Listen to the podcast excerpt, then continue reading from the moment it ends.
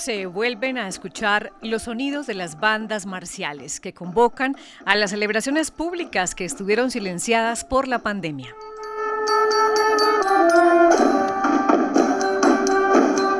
Al ritmo de la banda marcial del Club Huellas de Vida en Yarumal, comenzamos Sintonía Norte.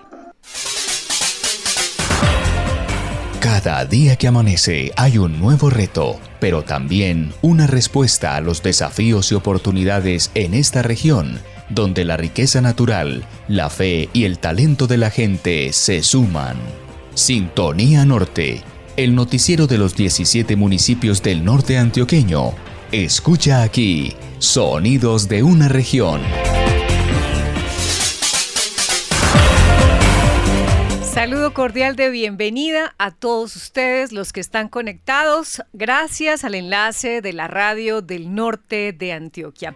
Hoy es viernes 29 de abril, estamos en nuestra emisión número 74 de El Informativo Regional a través del cual buscamos eh, llevarles información eh, como una manera de integrar esta región para que estemos conectados y sepamos qué pasa en los diferentes municipios con los cuales compartimos no solo un territorio, sino también algunas características de nuestra cultura y de nuestra identidad. Aquí escuchamos historias, pero también noticias de la región. Yo soy María Noemi Ríos, eh, estamos con la compañía, como siempre, de John Freddy Sepúlveda. Un gusto conectarme con usted de nuevo desde Don Matías. John Freddy, bienvenido a Sintonía Norte. El gusto es para mí. Un saludo muy especial para todos ustedes, los oyentes de este espacio Sintonía Norte. Qué bueno encontrarnos de nuevo. Una semana que ha tenido afectaciones precisamente por causa de las lluvias, lluvias que han afectado las vías, lluvias que han ocasionado deslizamientos y precisamente las lluvias esta semana en Matías inundaron el hospital. El fuerte aguacero esta semana pues inundó el hospital del municipio de Matías. Eh, por unas tres horas estuvieron sacando el agua de, de adentro, de la zona de urgencias y demás pero por fortuna no afectó el servicio a los usuarios. De hecho, pues no habían usuarios en esos momentos precisamente por el torrencial de agua que se vivió. Así es. Bienvenidos pues, a Sintonía sí. Sí, María Noemi. A propósito del tema del invierno, pues hoy sigue siendo tema central de nuestro programa. Hace ocho días hablábamos de el riesgo de desbordamiento de las quebradas o los ríos que pasan cerca de nuestros municipios y hoy también hablaremos un poco del impacto de las lluvias en las carreteras. Eh, no solamente Don Matías, sino otros municipios de la zona, incluso del Bajo Cauca, pues también tienen serias dificultades con esta temporada de lluvias. Hoy vamos a contarles un poco de eso. Bueno, y recordemos que este espacio se escucha a través de La Voz de San Pedro, Paisaje Estéreo de Entre Ríos, Bellamira Estéreo de Belmira, La Voz de Don Matías, Primaveral Estéreo de Gómez Plata, Paraíso Estéreo de San José, Digital Estéreo de Valdivia, Briseño Estéreo, Anorí Estéreo, Campamento Estéreo y Cerro Estéreo del municipio de Yarumal. Además, pueden escucharnos en la web a través de www.redenorte.com.co. Pues a continuación les adelantamos sobre lo que tendremos hoy en Sintonía Norte. En campamento, autoridades y comunidad trabajan en equipo para recuperar las vías afectadas por la temporada de lluvias. Comerciantes esperan que se repita el milagro durante fiestas patronales en San Pedro. El conflicto ha opacado el potencial de Valdivia. Desde el turismo se proponen cambiar esa realidad. 45 adultos mayores conforman la banda marcial del Club Huellas de Vida en Yarumal, un espacio de integración en la tercera edad. Los niños y la tecnología, riesgos y oportunidades. Este fin de semana el deporte integra a los municipios de la región. Hay encuentros en Briseño, San Pedro y Santa Rosa. Estas y más noticias e historias de la región en Sintonía Norte. Para nosotros, lo más importante es tu seguridad.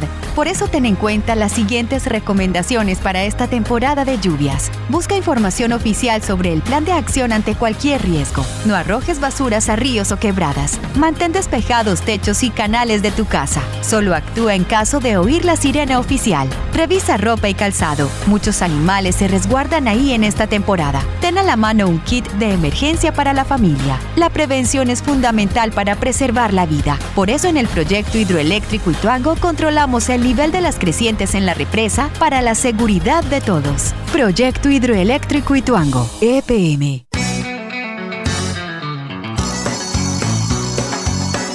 Regresó Belamil R. Regresó Belamil RR, constituyente de siempre. Siempre. Los frascos para una mezcla con mayor estabilidad. Belamil R. El reconstituyente en todo momento. Mezcla sus dos frascos, agita y aplica. Belamil R.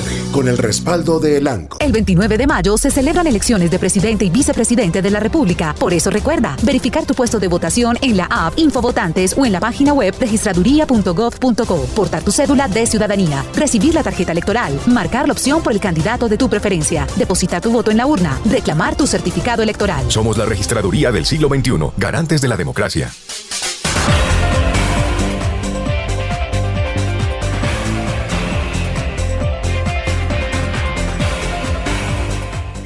Esta es la segunda emisión de Sintonía Norte de este año 2022 que comenzamos estrenando horario, buscando que más personas nos puedan escuchar en los diferentes municipios que se conectan a esta señal.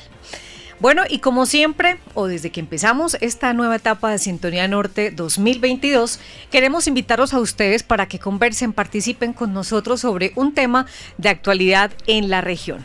Por eso, eh, hablando precisamente del tema de los impactos de la temporada de lluvias en nuestros municipios, hoy le ponemos el ojo a las carreteras y queremos invitarlos para que ustedes nos cuenten cómo está la vía para llegar a su casa está buena, está regular o usted considera que está en mal estado.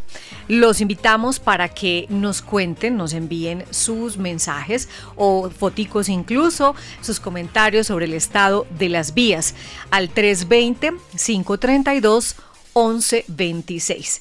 Y esta misma pregunta, pues eh, si usted de pronto está conectado al celular, tiene el Facebook abierto o también tiene Instagram o Twitter, pues ahí también puede participar. Recuerde que las redes sociales de Red Norte son en Facebook, estamos como Red Norte y en Instagram y Twitter estamos como arroba redenorte-co. La misma pregunta, ¿cómo está la vía para llegar a su casa? Los invitamos para que conversen con nosotros en esta nueva emisión que apenas comienza. Así es, y luego de esta invitación Vamos con la primera historia de hoy. En campamento, autoridades y comunidad trabajan en equipo para recuperar las vías afectadas por la temporada de lluvias. En campamento, la temporada de lluvias ha causado afectaciones a varias vías del municipio, tanto en las secundarias que comunican con Yarumaria Norí como en las rurales para llegar a las veredas. Las situaciones de riesgo que se han presentado van desde hundimiento de banca, hasta deslizamiento que desde el fin de semana han dejado incomunicada a la población, quienes en un trabajo conjunto con la institucionalidad buscan soluciones para su movilidad. Es decir, que importante que entre todos busquemos solución a los problemas que a todos nos atañen. Vamos entonces con este reporte que nos hacen desde campamento. La movilidad vial es uno de los ejes de desarrollo más importantes en nuestro territorio porque garantiza que tanto los habitantes de las zonas urbanas como rurales puedan transitar y transportarse de un lugar a otro, en la mayoría de las ocasiones llevando los productos que sustentan su economía o yendo a trabajar, estudiar y socializar. En campamento, por la reciente temporada de lluvias, se ha presentado afectaciones y deterioro en el sistema vial, situación que afecta a las comunidades. Daniel Erazo, director de Planeación de Obras Públicas de Campamento, habla sobre estas afectaciones y las soluciones que se han planteado. Las principales afectaciones se vieron en tema de movilidad. Las vías secundarias que comunican con el municipio de Yarumar y el municipio de Noriz se vieron gravemente afectadas, para lo cual en una reacción inmediata del municipio lograron habilitarse a un carril restringido con movilidad controlada. Las vías terciarias también sufrieron fuertes afectaciones en temas de hundimientos de banca, principalmente en las dos vías terciarias más grandes que tiene el municipio de Campamento que conducen hacia el sector La Mina y el sector La Chiquita. El municipio de Campamento viene gestionando ante la gobernación de Antioquia, directamente ante el DAGRAN, apoyo para mejorar la movilidad de las vías terciarias, la cual en el momento se viene trabajando en conjunto con nuestras comunidades por medio de convites y utilizando los equipos que hacen parte del, del parque automotor del municipio de Campamento. Además, en temas de vivienda, pues las afectaciones fueron muy grandes. Hasta el momento no tenemos calculado cuántos son los daños, para lo cual se viene levantando toda esta información para tener una idea precisa de cuáles son las afectaciones más graves y cuál es la capacidad que tiene el municipio para atender a las mismas. Por su parte, Claudia Loaiza, presidenta de la Junta de Acción Comunal de la Vereda La Chiquita, relata cómo las lluvias han provocado situaciones de riesgo en su comunidad y qué están haciendo para mitigar los daños. A partir de la ola invernal presentada en el municipio en estos días, la zona La Chiquita nos encontramos afectados por diferentes deslizamientos en la vía y un hundimiento total de la banca, lo cual nos tiene incomunicados alrededor de 10 veredas, nos sentimos preocupados porque hay varias viviendas en riesgo, no hay por dónde sacar los productos ni por dónde entrar la comida. Ya hemos recurrido a la alcaldía y con el apoyo de las comunidades estamos trabajando en conjunto para dar una pronta solución al problema. La gestión y atención del riesgo es compromiso de todos. Por eso, desde el Cuerpo de Bomberos Voluntarios del municipio de Campamento, Paula Aristizábal hace algunas recomendaciones para tener en cuenta en esta temporada de lluvias. En el municipio se pueden presentar diferentes situaciones que pueden poner en riesgo nuestra vida y nuestra integridad, además la de nuestros enseres. Recordemos que se pueden presentar eventualidades como vendavales, avenidas torrenciales, movimientos en masa, crecientes súbitas e inundaciones. Hay que estar todos muy atentos a las alertas que la naturaleza nos muestra, como la inclinación de los árboles, la turbidez del agua o la precipitación de las lluvias. Recordemos que desde el Consejo Municipal de Riesgo de Desastre contamos con diferentes grupos operativos dispuestos a atender cualquier eventualidad que se presente, como lo son la Defensa Civil y el Cuerpo de Bomberos Voluntarios. Para solicitar apoyo o información que pueda salvaguardar vidas, te puedes comunicar al número 313-796-6258. Desde la Administración Municipal también hay personal atento a las solicitudes de la comunidad en el tema de gestión de riesgo. Allí te puedes comunicar al 861-4020. La seguridad y la salud es responsabilidad de todos. La prevención y atención oportuna son claves para garantizar el bienestar de las comunidades un trabajo conjunto entre las autoridades y la población, buscando la superación de dificultades y la mejora continua para el desarrollo de los territorios. En sintonía con el norte antioqueño, desde Campamento Estéreo, Jason Vázquez. Gracias Jason y a propósito de campamento vamos a recordar el número para la atención de situaciones de riesgo, el número celular donde se pueden comunicar en caso de ser necesario reportar una contingencia. Es el 313-796-6258. Y a propósito también de este tema, vamos a compartirles a nuestros oyentes el más reciente informe o reporte actualizado del DAGRAN sobre el pronóstico del tiempo y también las alertas, en este caso por deslizamientos. Bueno, según el DAGRAM, que es la entidad que se encarga de gestionar el riesgo en el departamento de Antioquia, en la región norte se pronostican lluvias hoy durante la tarde y la noche. En cuanto a las alertas hidrológicas, hay alerta roja en la cuenca alta del río Nechí, con especial atención en los municipios de Angostura, Anorí, Campamento y Yarumal. Además, hay alerta naranja en la cuenca del río Porce, río Medellín y sus afluentes, con especial atención en los municipios de Gómez Plata, Santa Rosa y Don Matías. Y muy atentos porque en cuanto a los deslizamientos, hay probabilidad alta en Briseño, Campamento, Don Matías, Gómez Plata, Toledo y Valdivia. Probabilidad media en Entre Ríos, Ituango y San Pedro. Y baja en Belmira y Yarumal. Estamos invitando a nuestros oyentes y a quienes nos siguen en las redes sociales para que participen de nuestra encuesta de hoy y nos cuenten cómo está la vía o la carretera para llegar hasta su casa.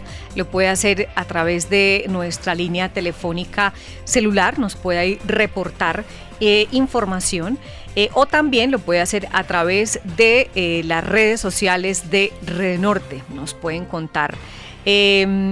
Cómo está la vía. Ya en un momentico vamos a tener datos de las personas que ya han participado en la encuesta. Vámonos ahora hacia el municipio de Yarumal porque tenemos historias de la cultura que se reactiva también en esta temporada post pandemia. Estamos saludando cordialmente a nuestro corresponsal, Fran Mestra, desde Cerro Azul Estéreo Yarumal. Buenos días. Bienvenido, Fran. Eh, seguidores de Sintonía Norte. Saludos para todos ustedes. ¿Cómo está el tiempo hoy en Yarumal, Frank? La temperatura está a 14 grados centígrados a esta hora de la mañana con probabilidades de lluvia de un 40% en estos momentos. Invitamos a, la comunidad de Yarumal que nos escucha y que nos ven también para que saquen eh, la sombrilla porque les va a servir de paraguas en el día de hoy. Bien sea por el sol o por el agua. Bueno, Fran, ahora sí, cuéntenos eh, cuál es la historia que tiene hoy para los oyentes de Sintonía Norte. Claro que sí, no se la pueden perder. 45 adultos mayores conforman la banda marcial del Club Huellas de Vida de aquí del municipio de Yermal, eh, un espacio de integración para la tercera edad. Ahí se pueden integrar eh, los adultos mayores. La música motiva, genera alegría para los adultos mayores de nuestro municipio Yarumal. La música es vida. Eh, algunos tocan la lira, otros eh, tocan el tambor, el redoblante y varias mujeres toca, mejor utilizan la batuta. Y queremos escuchar esta nota que hemos preparado desde Cerro Azul Estero Yarumal para todos nuestros oyentes.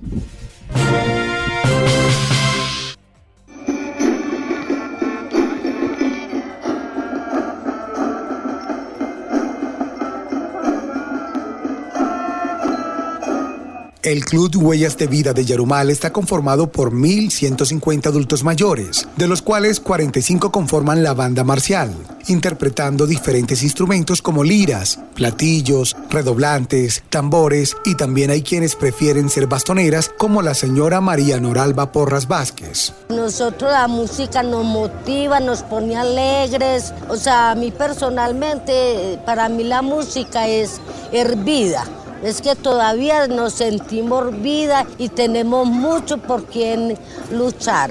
Hace por ahí alrededor de seis años, cuando entré a Huellas, y entonces desde ahí me entré a la banda porque a mí siempre me ha gustado estar en la banda, entonces de una vez entré como bastonera. Me gustó como esos movimientos, el baile que hacemos cuando vamos en la marcha, todo eso me gustó pues como bastonera. Este es un proceso que se viene desarrollando en el municipio desde el 2005 con personas desde los 55 años. Y para ellos, más que una distracción, la banda marcial es una pasión, un espacio de encuentro con sus amigos y la oportunidad de salir de la rutina diaria.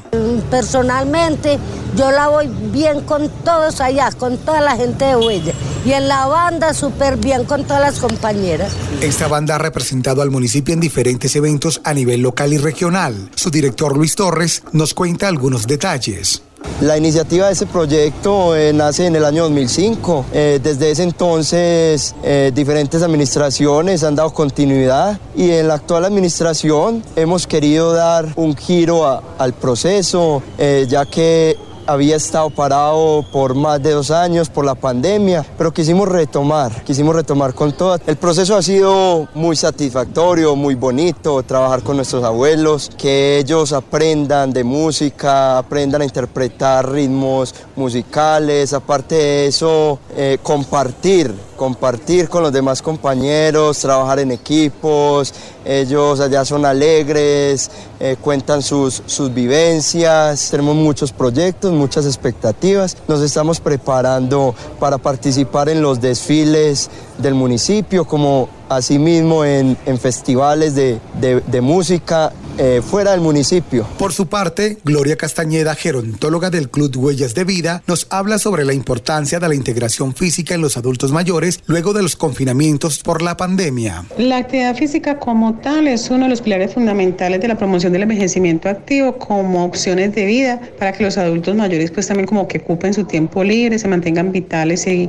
y motrices pues con una buena motricidad y cobra mayor importancia después de la pandemia precisamente porque estuvieron más de dos años en casa, sin, sin tener mucho movimiento, con bastantes cuidados. Y se inicia pues como con una labor eh, paulatina y de grado pues como de intensidad y de fuerza para que no generemos pues como algún tipo de, de malestar o, o empeorar su situación eh, de salud con la cual llegan al programa. A través de la banda marcial, los adultos mayores de Yarumal fortalecen sus habilidades y mejoran su calidad de vida. En sintonía con el norte antioqueño, Frank Mestra Rivero desde Cerro Azul Estéreo Yarumal.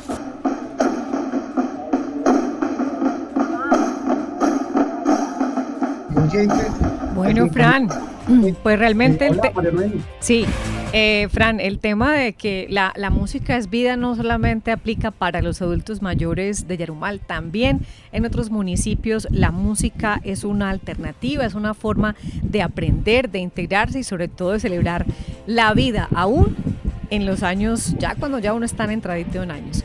Fran, a propósito, años dorados. los años dorados, así es. Fran, mm, ¿cuántas bandas eh, marciales o músico-marciales hay en Yarumal en este momento? Aproximadamente siete bandas eh, marciales y músicos marciales, entre marciales y músicos marciales, eh, conforman eh, en el municipio de Yarumal. Y déjeme decirle a usted y a todos los oyentes de Sintonía Norte que el Club Huellas de Vida recientemente hizo su presentación en las, en las pasadas Semanas Santa, en la pasada Semana Santa, aquí en el municipio de Yarumal, donde los adultos mayores, los abuelitos, las abuelitas salieron con sus instrumentos, con las batutas, a ser parte, a engalanar la Semana Mayor. Bueno, y definitivamente ya comienzan también a, activarse de nuevo muchas bandas marciales en los municipios que estuvieron eh, quietas, inactivas, pues por el asunto de la pandemia y porque pues no habían espacios para el encuentro eh, en lugares públicos, pero ya ahora poco a poco comienza a reactivarse y con ellas también el trabajo que vienen haciendo las bandas marciales en los diferentes municipios. Gracias, Fran. En contacto más adelante. Ah, gracias a todos ustedes por eh, eh, estar escuchando a los oyentes, a ustedes compañeros en cabina. Sigan con más información importante para la subregión del norte de Antioquia. Así es. Bueno, es momento de irnos con la entrevista, esta sección que ubicamos generalmente en la mitad de nuestro programa y de ella se encarga siempre nuestra compañera Susana Bendaño, a quien saludamos, por supuesto también a su invitada, ya ya nos contará de quién se trata. Bueno, Susi, los escuchamos. María, saludos a usted, a nuestros compañeros de trabajo y a todos los oyentes del norte de Antioquia que están conectados en Sintonía Norte. Y hoy precisamente en el marco del Día de la Niñez vamos a hablar sobre los niños y la tecnología, riesgos y oportunidades. Y es que durante casi dos años de confinamiento por la pandemia de COVID-19 las tecnologías de la información y las comunicaciones fueron nuestras grandes aliadas para realizar diferentes eh, actividades, interactuar con otras personas, estudiar, trabajar, lo que hacíamos normalmente de forma presencial. Sin embargo, su uso excesivo también puede influir negativamente en el comportamiento de los seres humanos, sobre todo de los niños y las niñas, a quienes se les ha denominado nativos digitales. Para ampliar este tema, entonces nos acompaña en Sintonía Norte la psicóloga Eliana Munera Silva, a quien le damos la bienvenida. Muchas gracias por este espacio. Un cordial saludo para todas las personas que se conectan a esta hora. Eliana, muchas gracias por acompañarnos. Bueno, en primer lugar, cuéntanos cómo influyen las tecnologías de la información y las comunicaciones en la salud mental de los niños y las niñas. Bueno, Susi, es muy importante que tengamos en cuenta que el aumento de ese uso de las tecnologías eh, ha llevado a que esta población genere de alguna manera una desconexión como con esa parte social porque si bien nos ha abierto las puertas y especialmente en esta época de pandemia donde se ha facilitado mucho desde la parte del aprendizaje, eh, ha optimizado como esos procesos en cuanto que ha cortado la comunicación, nos ha posibilitado que a través, por ejemplo, de WhatsApp los niños tengan acceso a los contenidos, a la información, a todo lo que tiene que ver con el aprendizaje. También nos hemos dado cuenta que a nivel social los niños ya no tienen tanta esa capacidad de interactuar. Por eso es que nos hemos dado cuenta que eh, la salud mental se ha visto afectada. Es fundamental en este sentido entonces que papás y mamás eh, tengamos esa posibilidad de volver a generar esa conciencia frente al hecho de lo importante que es que los niños tengan esos espacios para compartir con otros, para interactuar a nivel presencial, que no sea a través de la pantalla, donde hay un otro que no estamos viendo, con quien no estamos conversando, sino que tengamos esa posibilidad de generar esas eh, relaciones cara a cara. Bueno, teniendo esto en cuenta, entonces, ¿a qué edad es recomendable que los niños y las niñas tengan acceso a estos aparatos tecnológicos como celulares, tabletas, computadores? Bueno, Susi, hoy en día eh, nos estamos dando cuenta que los niños entran en contacto con las tecnologías a muy temprana edad Sin embargo, la recomendación o lo que se ha establecido a nivel de las convenciones es que la edad fundamental o la edad principal para que los niños entren en contacto con las tecnologías es la de los 14 años. Eh, aquí quería que los papás pudiéramos tomar atenta nota porque de pronto decimos, no, pero desde antes ya están interactuando y eso es una realidad, ¿cierto? Sin embargo, eh, realmente los niños no están tan preparados para tener redes sociales antes de esa edad. Por eso es fundamental que antes de esto podamos estar eh, rodeando a los niños a través de otras experiencias, con otros espacios que sean mucho más significativos para ellos. Bueno, y en el caso eh, de que, digamos, entren en contacto con estos aparatos tecnológicos antes de los 14 años, ¿cómo debe ser ese acompañamiento? Bueno, la idea es que nosotros como papás no estemos tanto en función de simplemente sentarnos con ellos a mirar qué están em, ellos visualizando en la pantalla, sino que podamos tener un acompañamiento responsable ¿Qué significa eh, asumir este rol desde la responsabilidad? Darnos cuenta de que los niños y las niñas están expuestos a muchos contenidos que los ponen en peligro. Por tanto, es fundamental entonces que nosotros, eh, si por ejemplo ya eh, habilitamos cuentas, cosa que de pronto no sería el ideal, si sepamos qué amigos tienen, ¿cierto?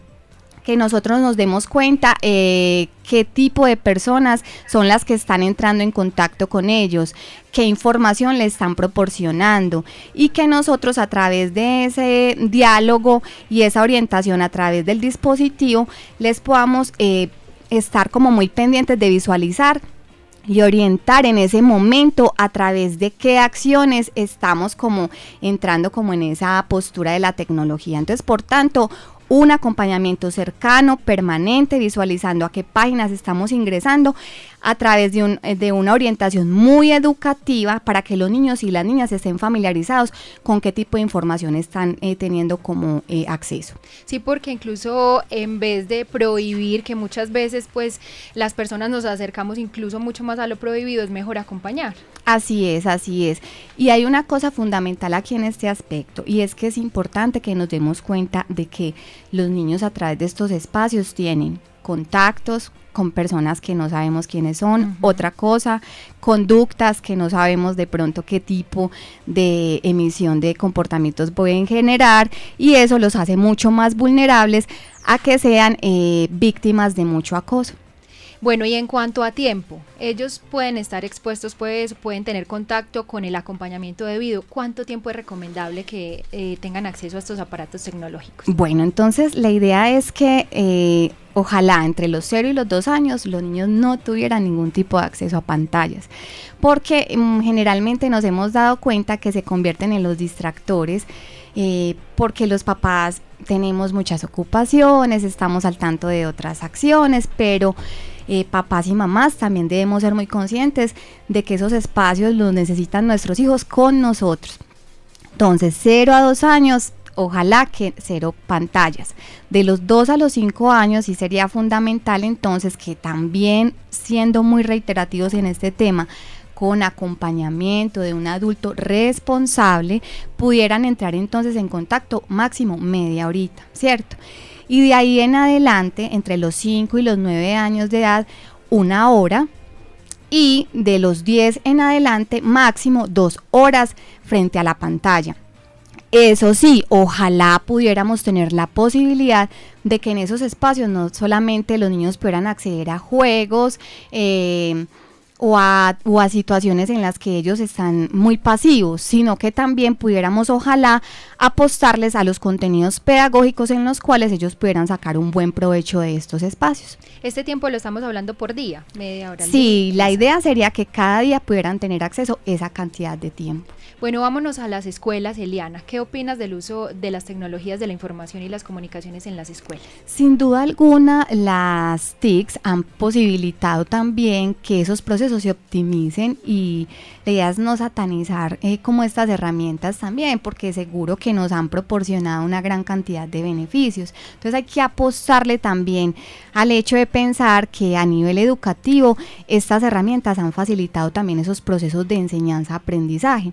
Pero volvemos al punto, la idea es que lo podamos hacer desde eh, una actitud responsable para poder generar que estas herramientas realmente cobren un sentido y que sean realmente significativas a nivel positivo.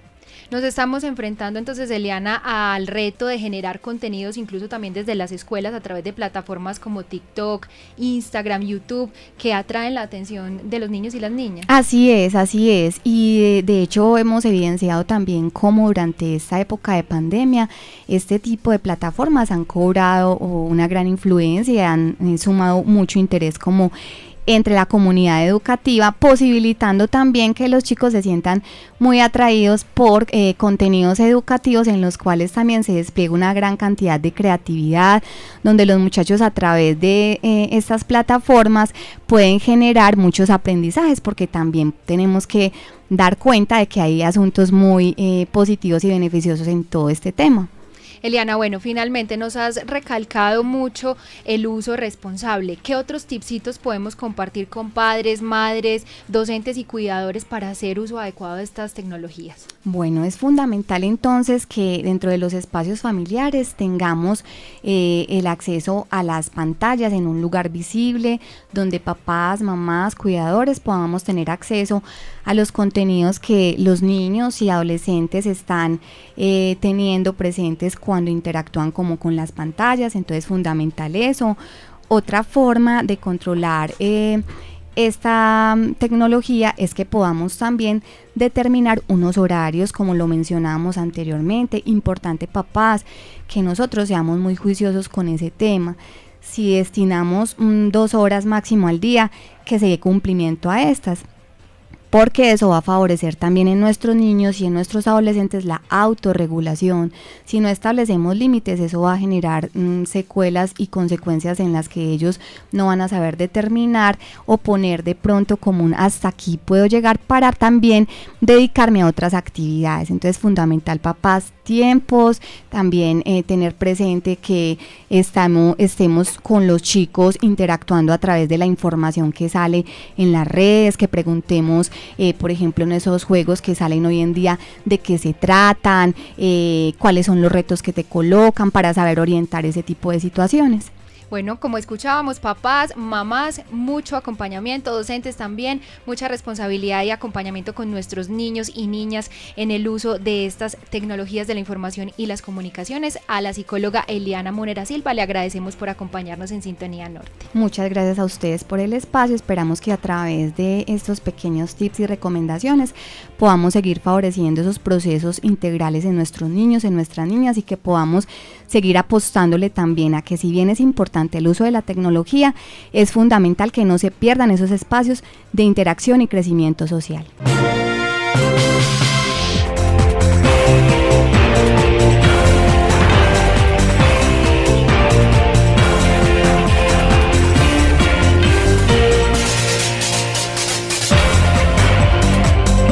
Estamos de vuelta con la segunda parte de Sintonía Norte para este viernes 29 de abril.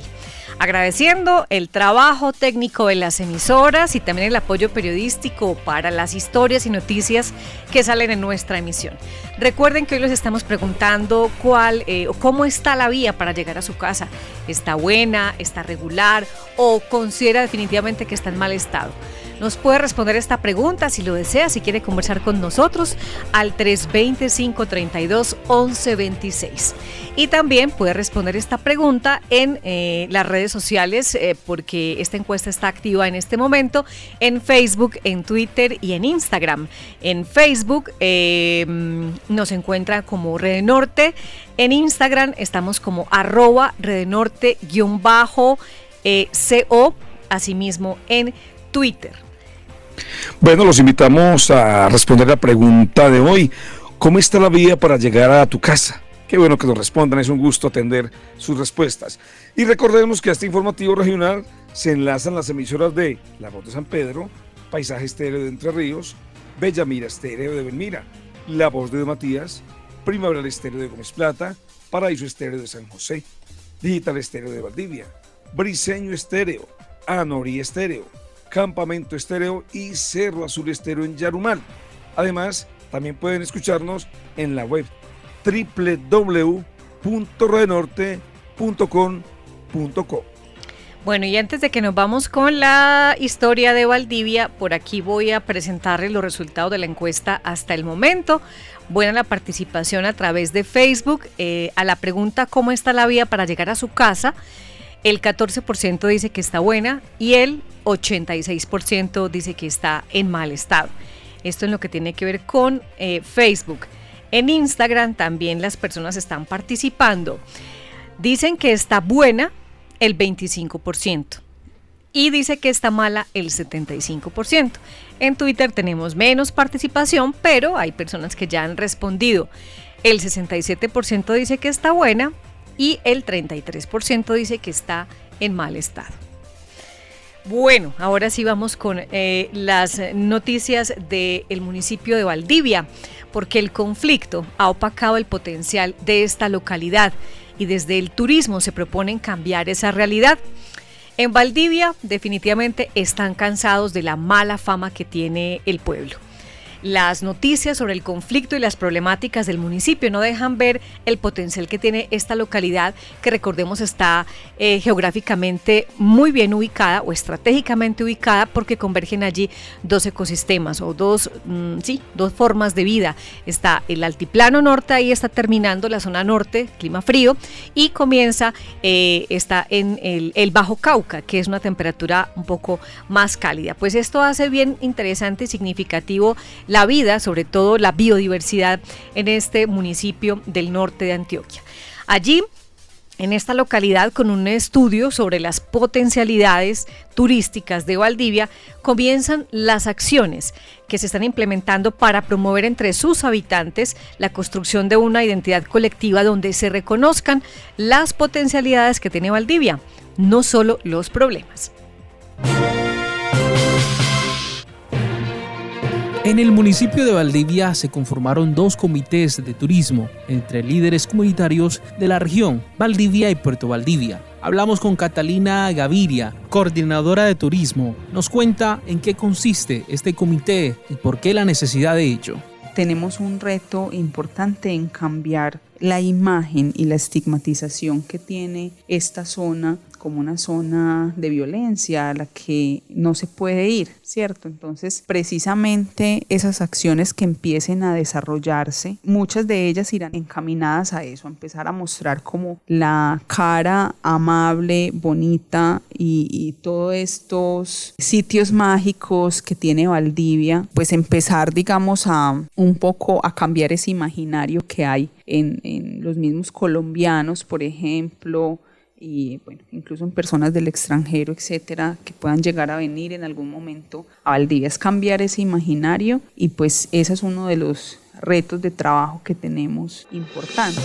Valdivia es un municipio que marca el límite entre las tierras frías y las lecheras del norte antioqueño, con las calurosas sabanas ganaderas del Bajo Cauca. Su gente es amable y fervorosa, sus paisajes son amplios, resaltan las cascadas y los balnearios naturales que forman sus corrientes aguas. Un corredor muy importante para el turismo en Valdivia, como nos lo expresa Carlos Cárdenas, líder comunitario. Valdivia es conocido también como el municipio de las cascadas, ¿cierto? Adicional a eso, tenemos muchos balnearios en clima templado. En Puquí contamos con otros balnearios muy interesantes. Valdivia tiene se presta para todo el tema de senderismo ecológico, senderismo ambiental, todo el tema de aves. Entonces, por eso Valdivia tiene un potencial grandísimo, donde simplemente también un tema cultural pegado al mercado campesino creo que también llamaría mucho la atención para que Valdivia sea ese epicentro del turismo regional, en este caso entre el Bajo Cauca y parte del norte de Antioquia. Más que un enfoque económico, lo que se quiere es mostrar la cara positiva del municipio, en contraste con todos los colores de nuestros paisajes, la diversidad en afluentes de agua, como nos cuenta Catalina Gaviria. Y lo hablábamos, por ejemplo, con el Comité Turístico de Puerto Valdivia. El turismo no es solamente y va más allá de un tema económico también, es cómo hacemos que el turismo sea un motor de generar tejido social en el territorio, de aportar a ese tejido social, de aportar a la, reconstrucción de la memoria, de la memoria histórica, de aportar a la conservación de estos recursos naturales tan valiosos que tenemos en este sitio. Entonces, eh, esa es pues como la apuesta, que no sea tampoco un turismo con un enfoque meramente económico, sino que vaya más allá y tenga un enfoque también desde lo social, desde lo ambiental y que sea pensado, soñado y gestado desde las comunidades locales que habitan en este territorio. Cada granito de arena aporta para contar lo bonito de Valdivia desde las redes sociales o estado de WhatsApp. La tarea es de todos. Oscar Baena hace parte de la mesa de trabajo de turismo y esto concluye. Pienso que el turismo es una, una, gran oportunidad de cambio y de desarrollo en el territorio, que nos puede traer muchos beneficios y que nosotros en Valdivia tenemos una gran potencialidad de actividades que se pueden desarrollar. Y ahora también desde la mesa de turismo del municipio, eh, que se trabaja en coordinación de la Administración Municipal Valdivia Renace, se viene proyectando, se viene trabajando, capacitando a estas personas de la mesa y también eh, diagnosticando cuáles son las potencialidades que tiene Valdivia, en qué tipo de turismo y esto creo que es una actividad muy importante para nosotros. Desde el municipio de Valdivia, para Sintonía Norte, José David Correa.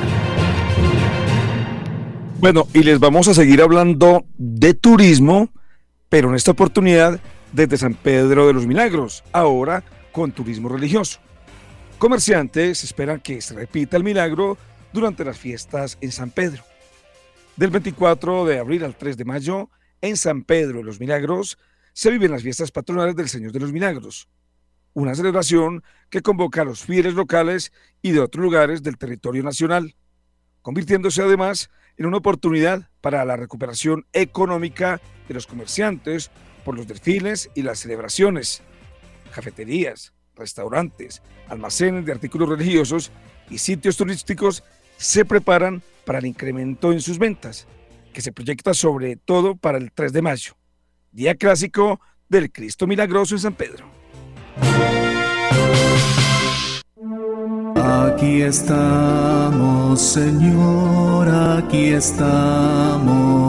En 1774 aproximadamente llega a San Pedro un crucifijo que recibió el nombre del Señor de los Milagros. Desde entonces, la devoción y los milagros atribuidos a la imagen se han transmitido de generación en generación y hoy es un símbolo de fe y cultura que tiene su mayor expresión en la fiesta patronal el 3 de mayo. Gilma Yepes recuerda la importancia de este día. El Señor vino prodigiosamente. Unos vendedores de Cristo estaban ya ultimando la venta del último Cristo que les quedaba. El párroco de entonces no tenía el valor que los vendedores pedían por él. Los eh, vendedores se fueron y más o menos en tierra negra se sentaron a descansar. Cuando fueron a alzar la imagen no podían con ella. Se volvían para acá y se ponía otra vez su peso normal. Entonces dijeron que era que el Señor se quería quedar con nosotros. Se vinieron, hicieron negocio con el párroco por los 200 reales y aquí está y por eso decimos el Señor de los Milagros. La llegada multitudinaria de peregrinos atrae también al comercio formal, informal y ambulante que encuentra en las fiestas patronales de San Pedro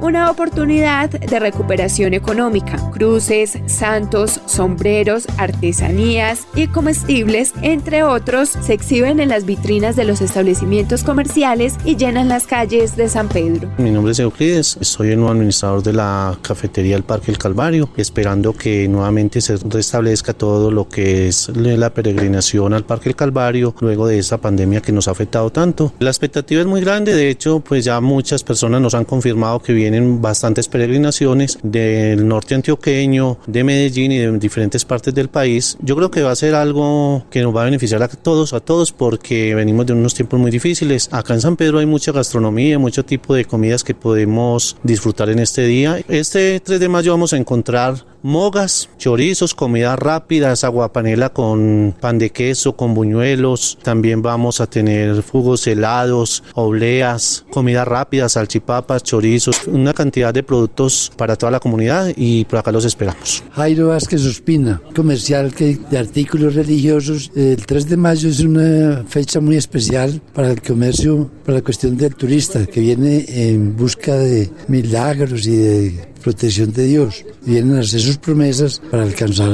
dichas metas. Aquí más que todo son escapularios, e imágenes religiosas en yeso, en fibra de vidrio, cristos, muchas réplicas del Señor de los Milagros. Vendemos cuadros enmarcados, el aceite de sanación. Y el 3 de mayo sí incrementan las ventas. Es mucho más sobresaliente, sobre todo por el turista que viene. San Pedro es centro turístico religioso a nivel mundial, que llegan personas de todo el mundo porque con nosotros con nuestros negocios damos publicidad al turista y a la fe en Dios. Aumentamos la fe en Dios que representan imágenes por las necesidades que todos tenemos, ¿cierto? Aunque los vendedores se quejan por la competencia, el 3 de mayo ratifica que la devoción a el Señor de los Milagros también mueve la economía de propios y visitantes. Por eso esperan que después de dos años en los que no se realizaron las actividades religiosas con público, el próximo martes el Milagroso les conceda su más grande deseo, ventas cuantiosas que les permitan recuperarse de la crisis que los golpeó por la pandemia. El Señor de los Milagros siempre nos nos ha bendecido a los sanpedreños y a muchas personas a nivel nacional e internacional, porque el milagroso siempre ha sido muy venerado por cada uno de nosotros y nos va a continuar bendiciendo cada día más.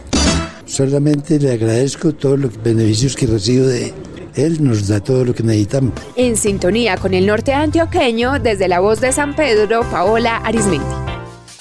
Qué bien por la fe de los sanpedreños. Gracias, Paola, por tu nota.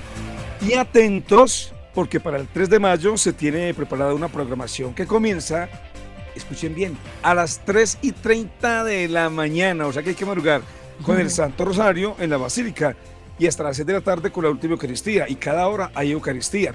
La procesión con la imagen del Señor de los Milagros comenzará a las 10 de la mañana y a las 12 del mediodía se realizará la misa campal en el parque principal. Los invitamos a todos. Ya para finalizar nuestra emisión de Sintonía Norte tenemos notas breves y tienen que ver con la actualidad deportiva y cultural y también con las novedades que tenemos sobre personas desaparecidas en nuestra región. Bueno, Vamos a contarles que por fortuna la joven Jacqueline Zavala Barrientos, que se había reportado como desaparecida, según informa su señora madre, pues ya está, ya la encontraron. Por fortuna, entonces su madre hace el llamado a las personas que se han vinculado con esta campaña de divulgación a través de redes sociales para que no circulen más las piezas donde se, eh, las piezas gráficas donde se reporta como desaparecida. Por fortuna, gracias a Dios, apareció Jacqueline Zavala Barrientos. Infortunadamente, una suerte similar no corre el ingeniero forestal Andrés Camilo Peláez Yepes, que recordemos desapareció en San Andrés de Cuerquia hace más de 20 días. Seguimos buscando a Andrés Camilo Peláez y la invitación que se hace a las personas es si tienen alguna información que pueda conducir a, su familia, a las autoridades a saber sobre su paradero, se pueden comunicar al número 300 357 0191. 300 357 0191. Esta es información deportiva y de agenda cultural. Este sábado 30 de abril a las 5 de la tarde en el Coliseo Municipal de Briseño se realizará el encuentro deportivo entre Briseño y San Pedro por la Copa Antioquia Élite de Fútbol de Salón. Así que no olviden, esto será mañana.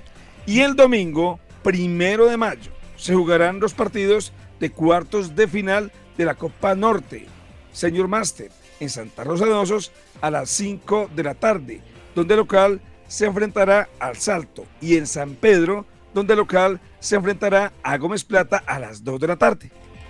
Bueno, por otro lado, y ya para finalizar, tenemos invitación para otras actividades este fin de semana. El domingo en Entre Ríos hay Feria Cultural y del Sabor desde las 9 de la mañana en el Parque Principal y en Santa Rosa de Osos Mercado Campesino desde las 7 de la mañana también en el parque. Amigos, muchísimas gracias por su atención. Sintonía Norte fue una producción de la Asociación de Medios de Comunicación del Norte de Antioquia, Red Norte. Hoy en la realización periodística, Paola Arismendi, Jason Vázquez, José David Correa y Frank Mestra. Agradecemos también el apoyo de Sami Correa, de Mateo Ateortúa, de John Freddy Sepúlveda, Susana Bendaño y quien les habla, María Noemi Ríos. Gracias por escucharnos y volvemos el próximo viernes con más historias y noticias de la región.